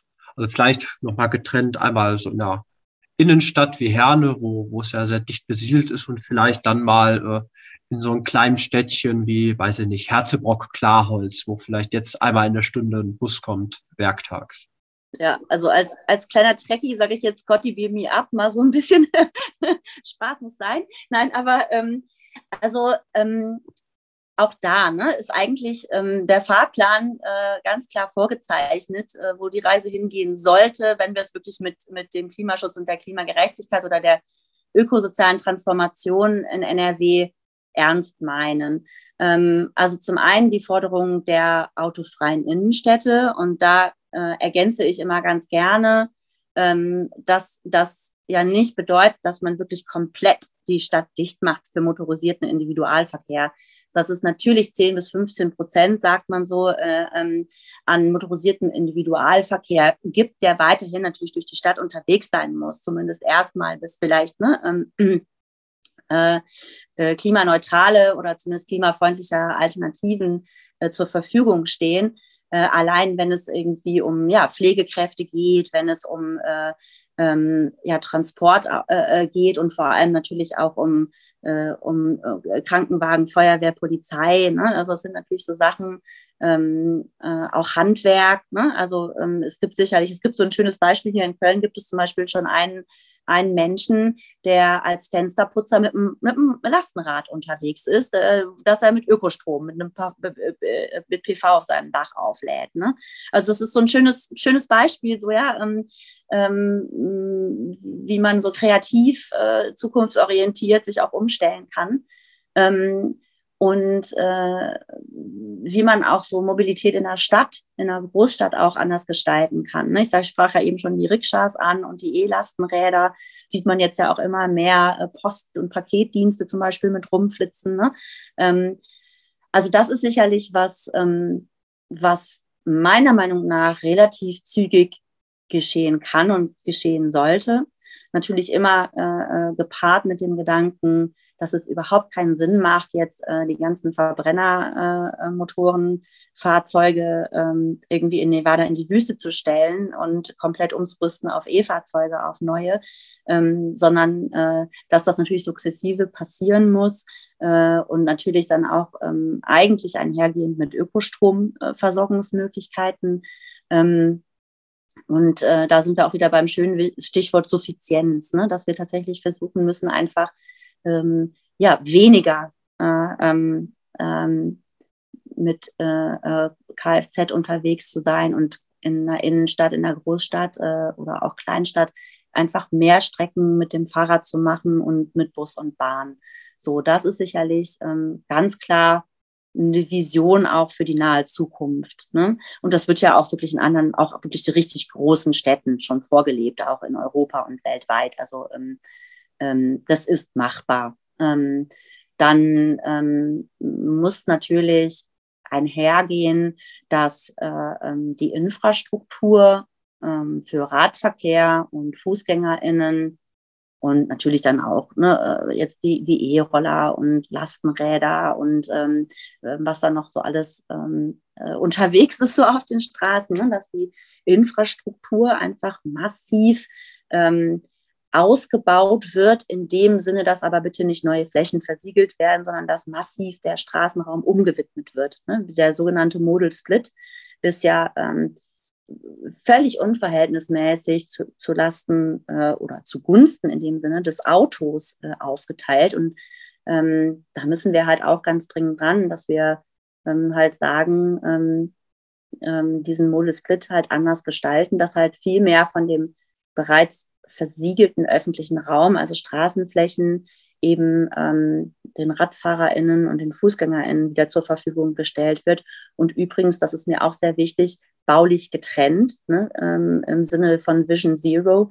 Also es reicht halt nicht, und das ist leider was, was man hier in Köln zum Beispiel die ganze Zeit sieht, dass ein bisschen Farbe auf die Fahrbahn gepinselt wird. Ne? Das ist noch keine wirklich konsequente ähm, Verkehrswende, ähm, wenn es auch um Sicherheit im Straßenverkehr geht. So, ja? Und das ist auch wieder diese soziale Komponente, die da mitgedacht werden muss. Ähm, und natürlich soziale Komponente auch im Hinblick auf, ähm, auf Anbindung ähm, und äh, äh Bezahlbarkeit, also Zugänglichkeit vom ÖPNV. Ähm, das äh, ist schon in der, in der, Stadt nicht gegeben. Ne? Da sind so die äußeren Randgebiete schon nicht angebunden äh, und der äh, Bus fährt irgendwie äh, auch nicht besonders häufig.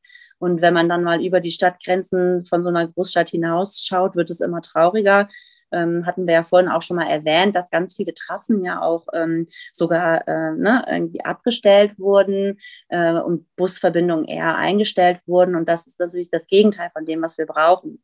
So, das heißt, da ist ganz klar die Forderung, die Trassen, die noch da sind, sofort zu reaktivieren und eben eher noch weiter ähm, auszubauen und, und auch Busnetze weiter auszubauen. Und ne? dass, dass eben äh, auch die, die kleinen Städte und die ländlichen äh, Regionen einfach ähm, sukzessive erschlossen werden und einfach die Verkehrsanbindung an den ÖPNV gegeben ist. Ne? Das ist dann natürlich gerne eine Kombi aus so Park and Ride mit Fahrrad äh, äh, irgendwo ne, zur Haltestelle und dann weiter. Und ähm, ich kann auch voll die Menschen verstehen, die sagen so, ja, wie stellt ihr euch das vor? Ähm, wir haben das hier einfach nicht zur Verfügung. Wir können nicht ohne Auto. Aber das ist ja genau wieder, da liegt es ja genau an der Politik, die Weichen entsprechend zu stellen, ne, im wahrsten Sinne des Wortes, und dafür zu sorgen, dass diese Menschen eben aufs Auto verzichten können. So. Und das ist äh, ganz klar die Vision, ähm, ähm, also auch nicht erst für in zehn Jahren, ne, sondern eigentlich für jetzt sofort äh, umzusetzen. Aber klar, ähm, ähm, viele Maßnahmen werden natürlich ihre Zeit brauchen. Ne? Und dann ist man dann auch ganz schnell bei zehn oder auch sogar auch 20 Jahren. So ist das leider. Ne? Umso wichtiger ist es, dass wir endlich anfangen, äh, es konsequent umzusetzen ja, am Ende steht dann ja letztendlich auch eine Gesellschaft und eine Infrastruktur, wo wir alle mehr Möglichkeiten haben als jetzt. Also ja, absolut. Beispielsweise auf dem Dorf ist, äh, habe ich schon häufig gehört, die große Frage, wenn man abends unterwegs ist, wer fährt? Ja. wenn, wenn da mal ein Bus fahren würde, ist, ist das ja dann auch geklärt. Ja. Ja, äh, wir haben jetzt total lange schon geredet. Es war super interessant, das Gespräch. Und wir könnten das ja auch beliebig lang fortführen. Ich meine, Landwirtschaft haben wir noch nicht so ja. ausführlich beleuchtet. Bauen, Wärmeerzeugung, ja. äh, Wohnen. Das sind ja alles Themenfelder, die da noch mit reinspielen. Ich würde vorschlagen, vielleicht können wir nachher Wahl noch mal einen zweiten Podcast aufnehmen, um über, über, ein paar andere Themen zu reden. Das würde ja, mich sehr, sehr freuen. Also du bist eine tolle Gesprächspartnerin. Vielen Dank. ja, super Aber gerne, klar. eine Abschlussfrage noch, die ich bislang an alle KandidatInnen gestellt habe, die bei uns im Podcast waren Angenommen, du wirst am 15. Mai in den Landtag gewählt. Wofür wirst du dich als erstes einsetzen? Wow, ja. Also kannst du denken, das ist tatsächlich eine besonders schwere Frage für eine Klimaaktivistin, die, wie wir ja gerade schon festgestellt hat, irgendwie auf allen Ebenen und in allen Bereichen eigentlich äh, alle Stellschrauben gleichzeitig gerne drehen würde. Ähm, äh, einsetzen meinst du jetzt im Sinne von was wäre so eine, eine Maßnahme, die sich kurzfristig auch umsetzen ließe? Keine Ahnung, dein erster Antrag, deine erste Anfrage, wo, wo würdest du als erst deine Energie reinstecken? Puh, ähm, ich glaube, da mein Herz doch sehr für Lützerath schlägt, äh, ist das jetzt einfach gerade so, wenn ich auf mein Herz höre, was, äh, wo ich sage, ich würde ähm, ja, da auf jeden Fall ein Moratorium äh, nochmal fordern, ganz ausdrücklich, dass da äh, die Bagger aufhören zu buddeln. Gut, dann würde ich sagen, schönes Abschlusswort wäre Lützi bleibt. Lützi bleibt, genau. Alle Dörfer bleiben und Lützerath bleibt und sowieso RWE enteignen. Ähm, das äh, muss man natürlich dann auf jeden Fall immer noch hinzufügen, auch wenn manche Leute dann immer aufschreien. Aber ähm, genau, wenn man sich damit etwas mehr auseinandersetzt und eben äh, im Sinne von Vergesellschaftung äh, denkt, was das eigentlich bedeuten würde, auch für uns als, als, als Gemeinschaft, ne?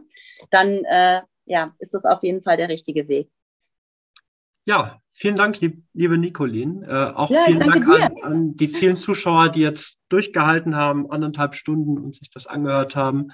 Äh, wenn ihr wollt, dass Nicolin äh, euch im Landtag sitzt, dann müsst ihr am nächsten Sonntag oder früher noch per Briefwahl die Linke wählen.